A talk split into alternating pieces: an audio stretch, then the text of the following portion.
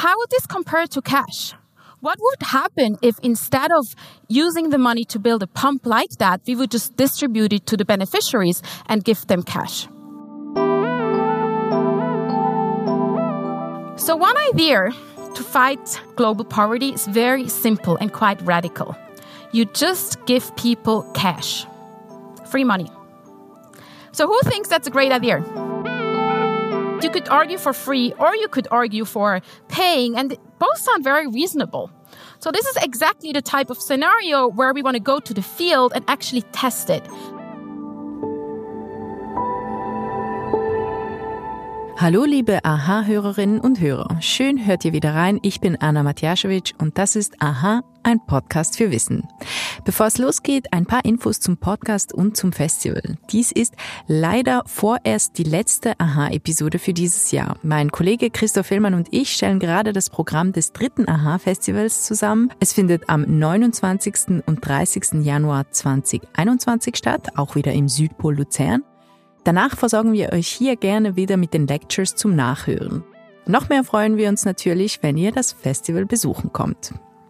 Die Stimme, die du zu Beginn gehört hast, gehört Adina Rohm. In dieser Episode beantwortet sie die Frage, wie sind 100 Franken am besten ins Gemeinwohl investiert? Adina Rohm ist Entwicklungsökonomin und forscht an der ETH Zürich über Armut und Entwicklung. Den Vortrag, den du gleich hörst, hielt sie im Januar 2020 im Kulturzentrum Südpol in Luzern. Wir wünschen dir viel Spaß mit der Audioversion dieser Lecture. Thank you very much. Uh, it is a great honor and a great pleasure um, to be here. So I will talk about how you could invest a hundred francs for the public good. And I would like to start with an example. So we are in a setting like the place where I used to live in rural Kenya, where people don't have access to to, to piped water, or most households don't. And the idea from a few foreigners was that we would have a play pump. The idea being is that you have a playground where children can like push around this merry-go-round, like you can see here, and at the same time it would pump water. So everybody was super excited about this. It seems great, right? Like this is usually work women have to do. It's burdensome. And now it's just a game. It's fun. And at the same time, you pipe water. So this project got a prize from the World Bank. It got a lot of support. Jay-Z gave a concert to support it. Uh, Laura Bush was in favor of it. So a lot of, a lot of excitement and a lot of very nice pictures. So just to ask a bit about people's intuition. So who thinks this is a great idea? This seems like great. This seems like a cool project. Yes, yes, right? Okay, who is more skeptical? Like, who would have some more questions? Yeah, what would be one of the questions you would have? Yes. Exactly. Exactly. One of the questions.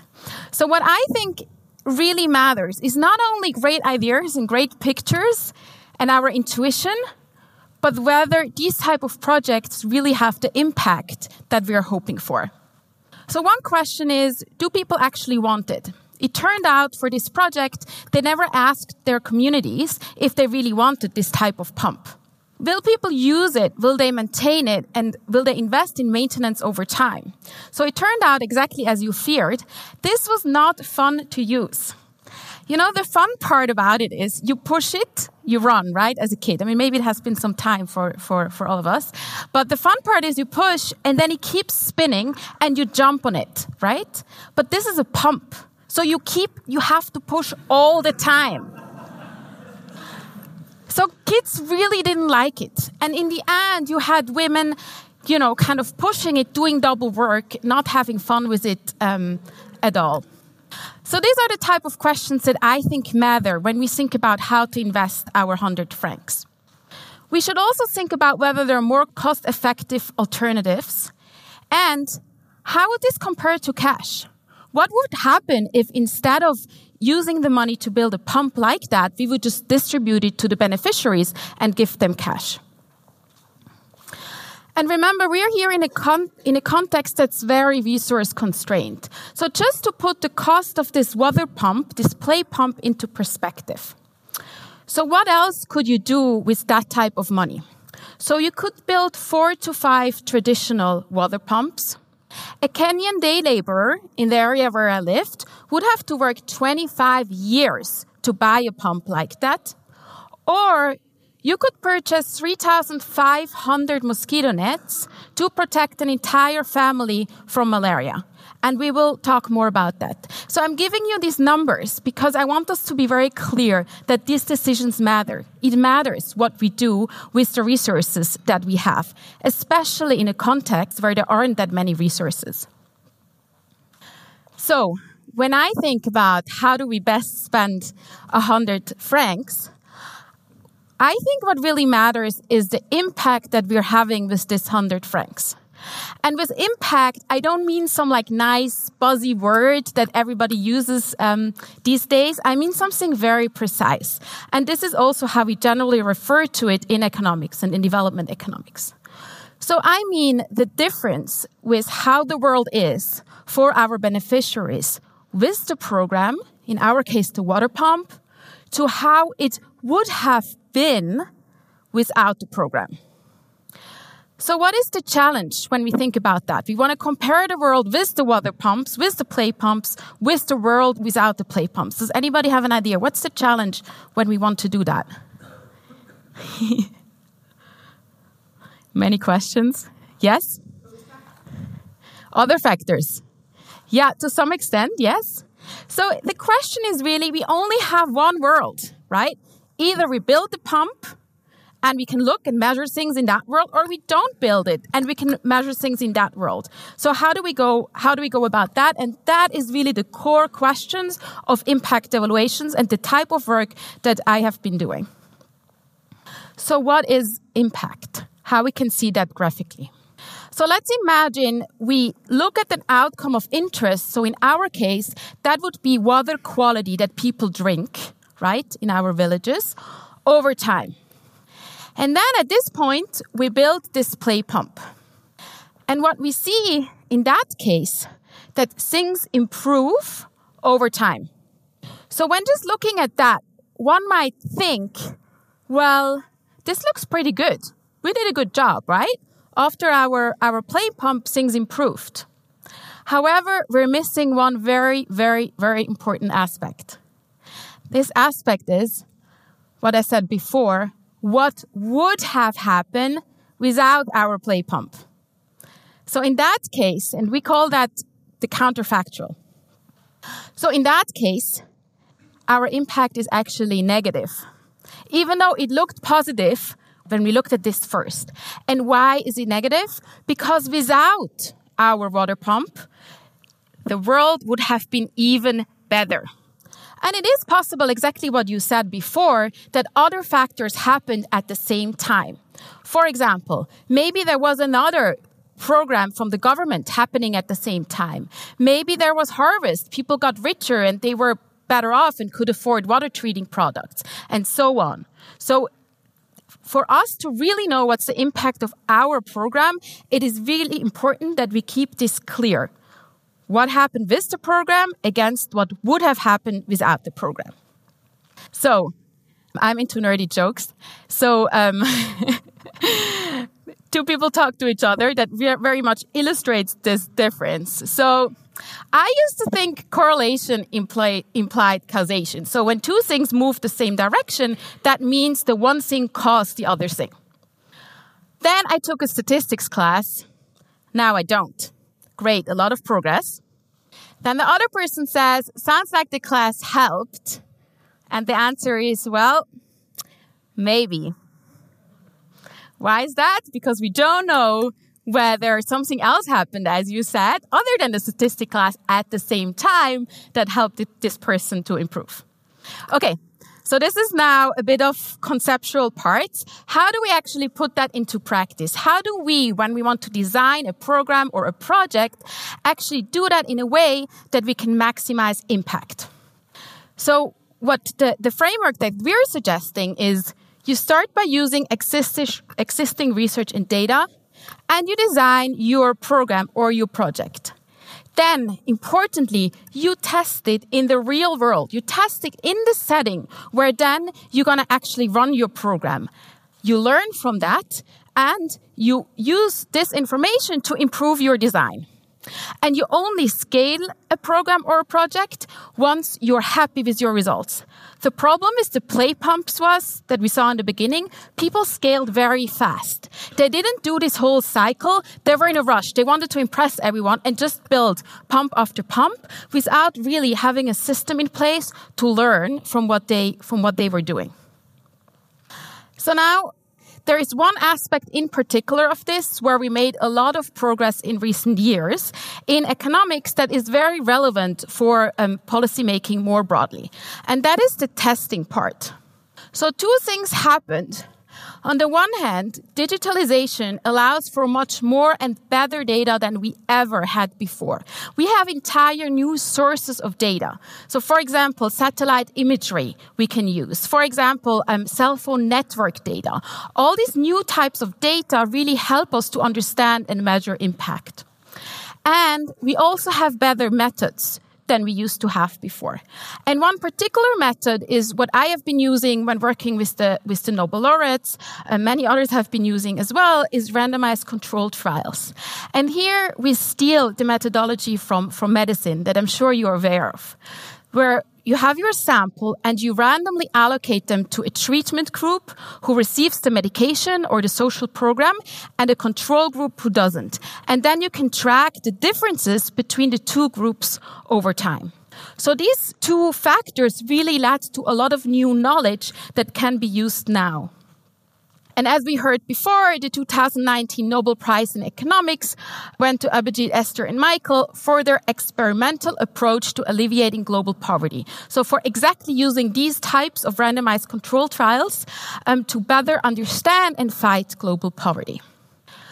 And this whole approach, if we put that in a bigger picture, it's rather than asking whether aid works, like some people did, uh, William Easterly, very much a critic of aid. Jeffrey Sachs, very much in favor of aid, and they used to fight over that, um, I still do actually. but rather than asking these big, big, big questions, to really break it down in smaller questions and ask what works, how, and why. And I think very telling for that is, is Abhijit, one of the winners of the prize, was asked at the Nobel, after the, they received the prize, what policies should governments prioritize to effectively fight poverty? And what he said is like, one of the ways we distinguish ourselves from others is that we do not answer these type of questions. That's quite radical. Imagine you just received a Nobel Prize and you basically say, I don't know. We like to answer these questions after we have done our homework.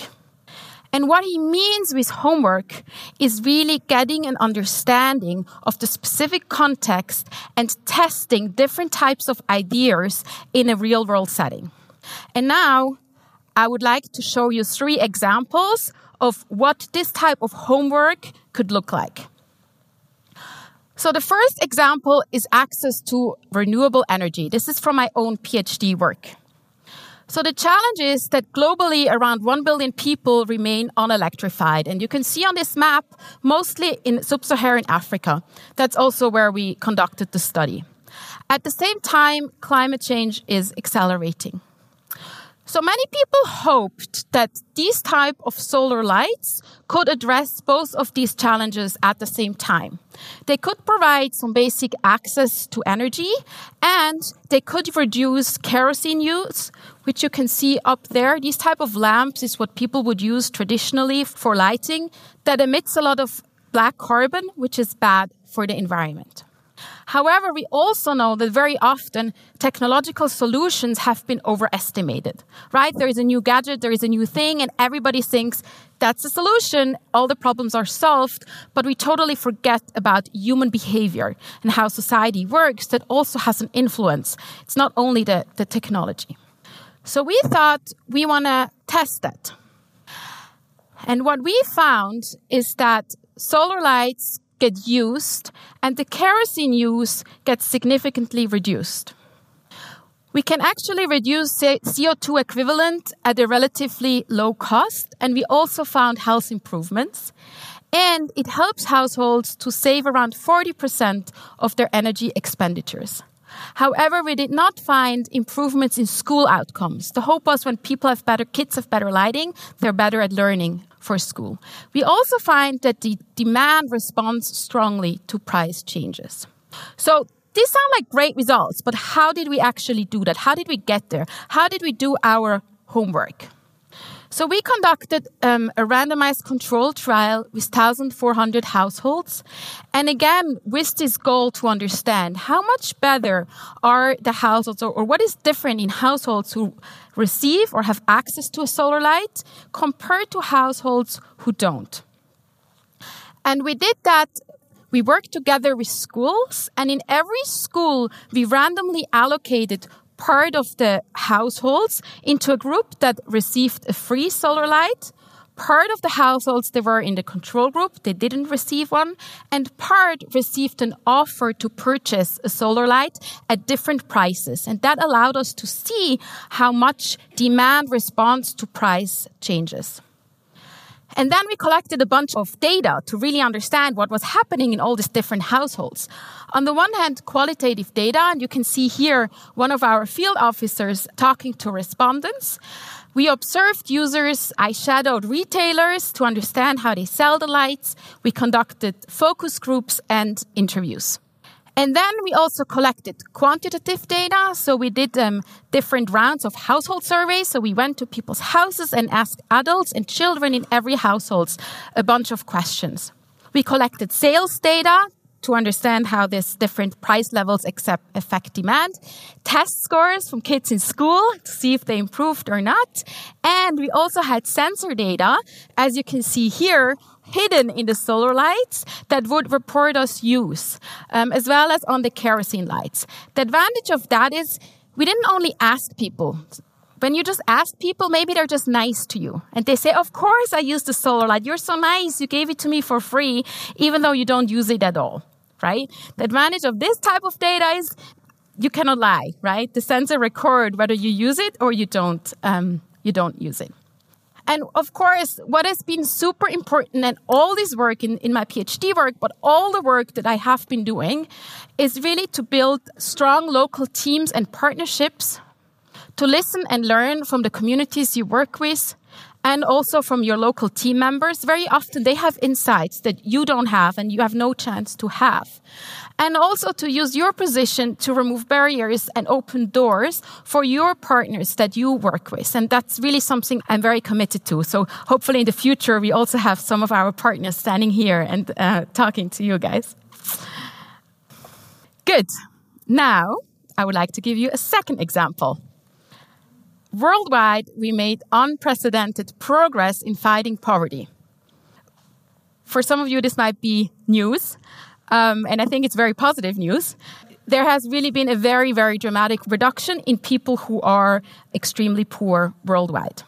However, there's still around 40% of the population in sub-Saharan Africa who are and remain extremely poor.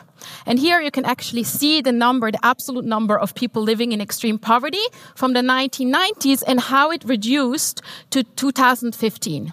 And I think what is important here, remember at the same time we had crazy population growth. So if you would look at this chart in percentage wise, it would even look more extreme. So that's important to keep, to keep in mind. So one idea to fight global poverty is very simple and quite radical. You just give people cash. Free money. So who thinks that's a great idea? Who, who will give their 100 francs? Okay, not that many people. So who doesn't? What are you tell me a bit about your fears. What are your what are you afraid of? Why wouldn't you do that? Yes. Yeah, right? We're afraid people just spend it right away. They don't use it smartly. Maybe they use it for tobacco or alcohol, especially if you give it to men. I mean, we have all these ideas, right? We would be a bit, a bit reluctant in just giving people money. Now, the beauty is, again, and this is, I, I, think it's always the same thing. We come up with an idea and then we have these different intuitions about it, right? Maybe it's good, maybe it's bad. And the beauty of this method is we can actually test our intuition and get real evidence on whether we were right, whether we were wrong, and learn from it. So this is exactly what different researchers did in rural Kenya. So they did a randomized control trials on giving people cash to understand what, what happens when we when you do that. So they, they randomized cash transfers in 120 villages in Kenya. And they also tested different features of how do you do that? Do you give it to the man or to the woman, for example? How much do you give? How often do you give? So that you understand different design questions. And I think another beautiful aspect of it, it was all done by mobile money. So already 10 years ago, when I used to live in Kenya, I could pay my, my energy bill with mobile money. Something I cannot even do today in uh, in Switzerland. And I think we we also need to change a bit what how we think about the world. Sometimes other countries are way way ahead of us, um, and yeah, that might surprise us. So they did that with mobile money, and they had really really surprising findings. So on the one hand, people increased investments in houses, furniture, and livestock. So this is really long-term investments, not as many people were afraid. And I'm not picking on you everybody was afraid that, that this would happen. And there was no increase in spending on tobacco and alcohol. They also find very strong improvements in, in mental health. And these type of studies have been replicated in many places, and the findings are very consistent with that. And one of my mentors once said in a, in a TV interview that poor people might be the best economists of all of us. They know exactly where to put their money. And I think that's a very valid point when we look at these results. The organization who run this trial, GiveDirectly, now serves over half a million people and is growing, is growing very, very fast. There was also an Einstein uh, Folge from SRF, from Swiss, from the Swiss um, television on the subject. I highly recommend it. It's a very good show this area of research is very active because, of course, there's still many questions around it that we are curious about. So, for example, what are the long term effects? Could it be that maybe the people who receive the money are super happy, but then their neighbors are sad because they don't get the money? What are the effects on prices, for example, if a whole area received money? There's actually quite a new paper on exactly that topic that finds very positive effects also on entire regions who received um, cash transfers. And the other uh, question that I think is also relevant in this country because we voted on um, universal basic income. So there is also these type of experience happening right now on universal basic income in Kenya, which I think is super super fascinating. Good. Now, I would like to come to the last example. So, we heard already yesterday that the deadliest animal in the world is not sharks and not snakes and spiders. I don't know what you are afraid of. I'm afraid of dogs, so also not dogs. Um, it's the mosquito. And mostly because of malaria. And malaria, there are around 220 million cases of malaria per year and a bit less than 500,000 deaths. And these are mostly children and mostly very young children living in sub Saharan Africa. And there is an easy uh, solution or one approach that has been effective in fighting malaria. That is using mosquito nets to protect you and your family. Because these mosquitoes are particularly active at night. So you can ensure that at night you're covered with the bed nets. So one important question was, now that we, we knew that mosquito nets worked well, how do you distribute them? Do you give them out for free? Or do you ask people to contribute little amount of money to buy a mosquito net? So I will, will have you vote again. Who thinks it should be free? Free for everyone. Okay, few people. Who thinks it should be paid? Like pay at least a little bit. Don't pay that much. Pay a little bit. Okay, cool. So could I have some some reasons why should it be free? Anyone? Why should what is an argument for being free? Exactly. Equity. We want all the people to benefit, right? And one could even say maybe the poorest people are the people who need it most.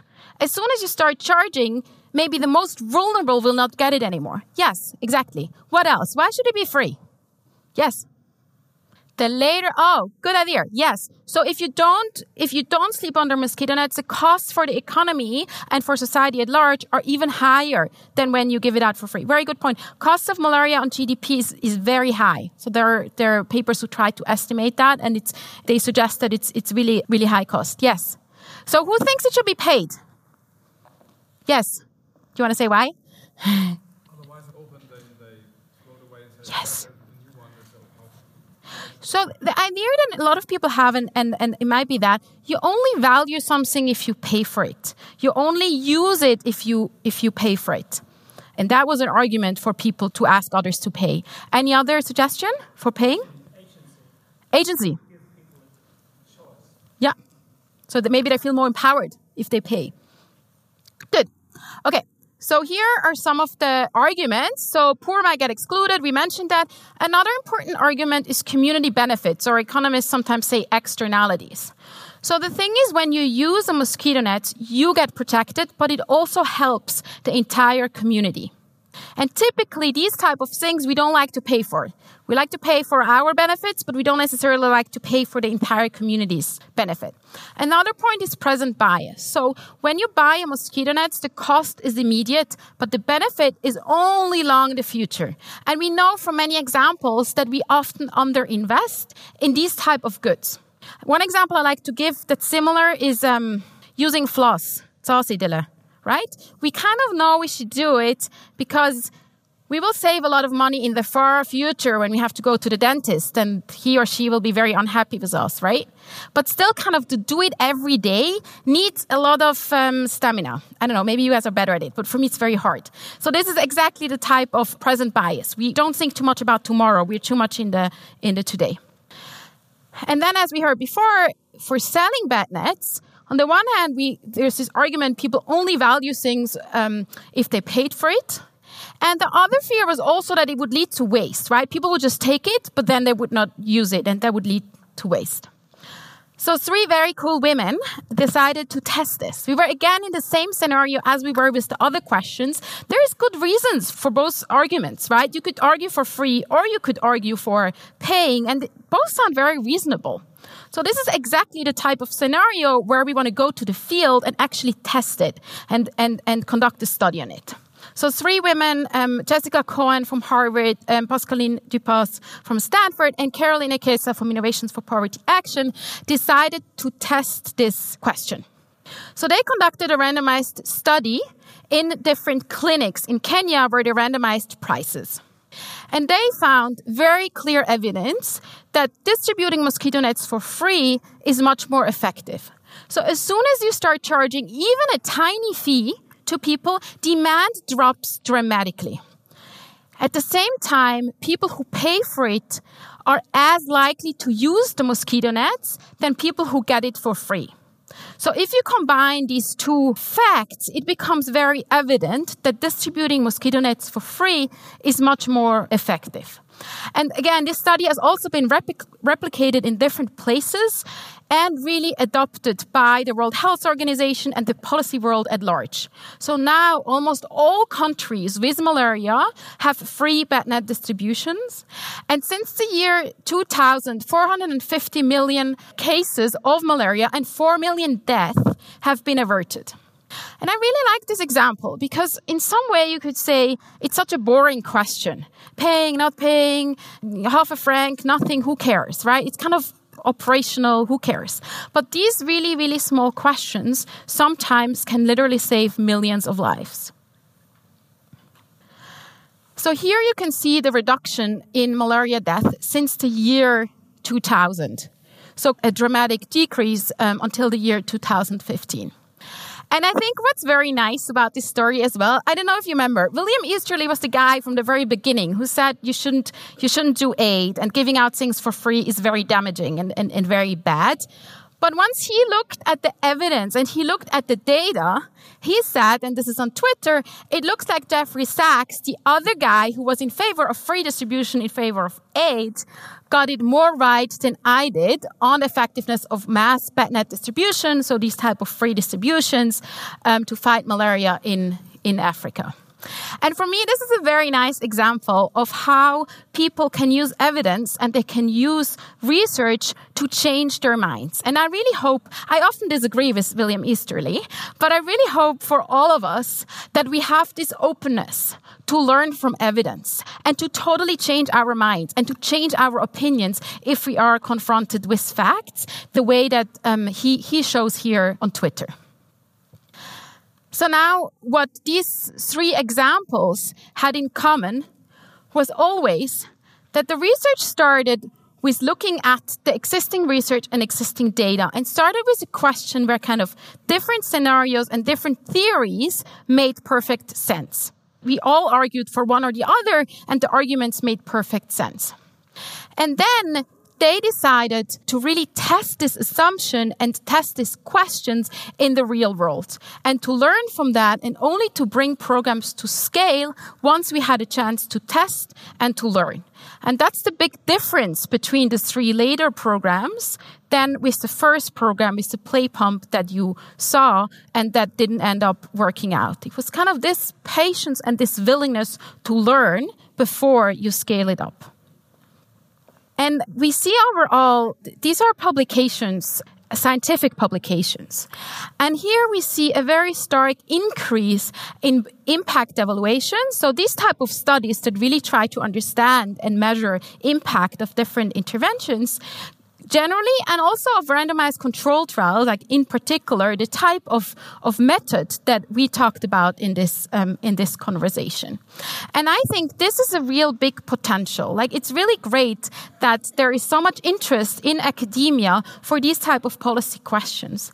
I think one challenge that remains is that very often these studies get written uh, very nicely with a lot of effort and then they disappear somewhere in like some desk and people like us who are not purely academics or, or, or policymakers working in that field don't really get access to that knowledge. And I think it's, this is really a, you know, a great potential and like a, a treasure of knowledge that is out there. And I think what's important now is that really we build these bridges and we build these connections between academics at the, the public at large and policymakers to really use that evidence and that knowledge to make progress. So just briefly, I also want to share some limitations of this experimental approach. I think you can, you learn by now that I'm very much a, um, uh, I believe it can add a lot to the public discourse. It can add a lot to policymaking. However, of course, there are also limitations. So one of them is not every question can be answered with these type of experiments. So imagine, for example, uh, interest rates. We not, we cannot just dictate different countries around the world to change their interest rates according to our experiment design. Like we cannot, we cannot do that, right? For certain questions, it's just impossible to do. And then with, there are also some questions about external validity. So if you run this experiment as we did it now in Western Kenya, will the same thing also apply in Pakistan or in Bangladesh or I don't know where you want to work? And that's an open question with randomized control trials and also with other types of evaluations. We always, and, and I think what is key there is on the one hand, replications. So we don't do a study only in one place, but we replicate it in different places like it was done with the mosquito nets. And the other aspect, aspect is also we need to understand why something worked or didn't work. So we need to understand the underlying um, mechanisms. And then another point, of course, is it's not only the effectiveness of policies that count, right? Like if you want to change something in, in a country, I mean, sometimes as, as researchers, we hope we would just present the evidence nicely and then everything would be clear. But obviously it's not, it's not like that. There is also questions of politics. Like, do we have the political support to make the reforms as we want? And there is also a question of administrative feasibility. Can people actually implement, can organizations even implement what would be the most effective solution? And then the last argument, the last limitation, it can be time consuming and it can be expensive to do studies like that. However, what I think is super important here, not knowing is also very, very expensive. So imagine we never did the study on malaria on mosquito nets and we would still sell the mosquito nets because we thought this was relevant, this was important, so people would use it, even though it wasn't true. then we would have literally wasted millions of lives because we were not ready to learn or we were not ready to test something. So I just think that's important to bear in mind. Being ignorant can also be very expensive. So there are organizations that really look and think about these type of impact questions and they rate different projects and different organizations based on research evidence on their impact. And two of the most prominent ones, um, or maybe the most prominent one, is GiveWell. I think it's very, it's, it's interesting and it's fascinating. You might not agree with everything. You know, you might have a totally different approach. You might have programs you like to support that have nothing to do with that, which is all perfectly fine. I just think it's very interesting to look of how they reason, how do they think about impact, and how do they make this, how do they make this argument. And now coming back to the question um, at the very beginning. What can you do with a hundred francs? And what can you do to have an impact in this world or to maximize your impact in this world? So here are my suggestions, and you might have different ones, but these are mine. So as an individual, you can use your political voice and your power as a consumer in Switzerland, we have a lot of political rights, and we can, if we use them in a smart way, we can really make a big difference. You can donate time or money to organizations with high social impact. Or you could build your own evidence based NGO or social enterprise. As an organization dedicated to social impact, you can conduct an impact evaluation, like the type of studies uh, we discussed today. And there is a particular opportunity with the, the Center for Development and Cooperation where I work. So we have awards um, every two years where, as an organization, you can actually win an impact evaluation. So you get funding and support uh, to conduct it. And you can find more information on our website. Also with ETH, there are a lot of opportunities to work with researchers together on these type of questions. And there is also funding for that if you're working on global questions um, on our website. And then, of course, I'm also the, the co-founder and CEO of Policy Analytics. That's an organization really dedicated to using these type of results and these type of methods to help organizations to achieve higher impacts. And I think no matter what you do, even if that's very far away from everything you, you even consider, I think what we all can do is to apply a learning mindset and have the type of openness that we saw from William Easterly. When confronted with evidence, we are ready to reconsider and we are ready to change our minds about something. And we are curious as well to learn new things. So this graph shows the world GDP over the last two millennia. And it's pretty crazy. So never, ever have we had as many resources, as good technology, and as much knowledge as we have today. And I believe and I hope we'll use that to create a world of opportunity for everyone, no matter where they're born. Some of us were lucky and born in a in a good place, in a rich family. Other were less lucky in life. And and I think we should use this crazy opportunity and, and this crazy time that we are living it to create a world of opportunity for everyone. So with that, thank you very much.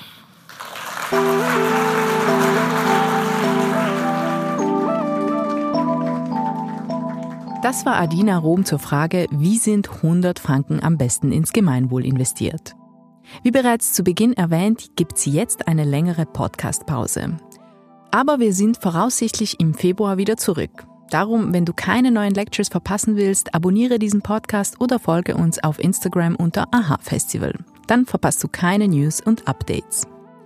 Und hast auch du eine Frage an die Welt, die du gerne von ExpertInnen beantwortet hättest, schick sie uns über unsere Website, über Instagram oder Facebook – die besten Fragen werden an unserem Festival und in diesem Podcast beantwortet. Vielen Dank fürs Zuhören, liebe treue Aha-Hörerinnen und Hörer. Wir melden uns bald wieder zurück. Aha, ein Podcast für Wissen, ist eine Zusammenarbeit von Christoph Fehlmann und mir, Anna Matjaschewitsch. Mitproduziert und komponiert hat Nikola Misic.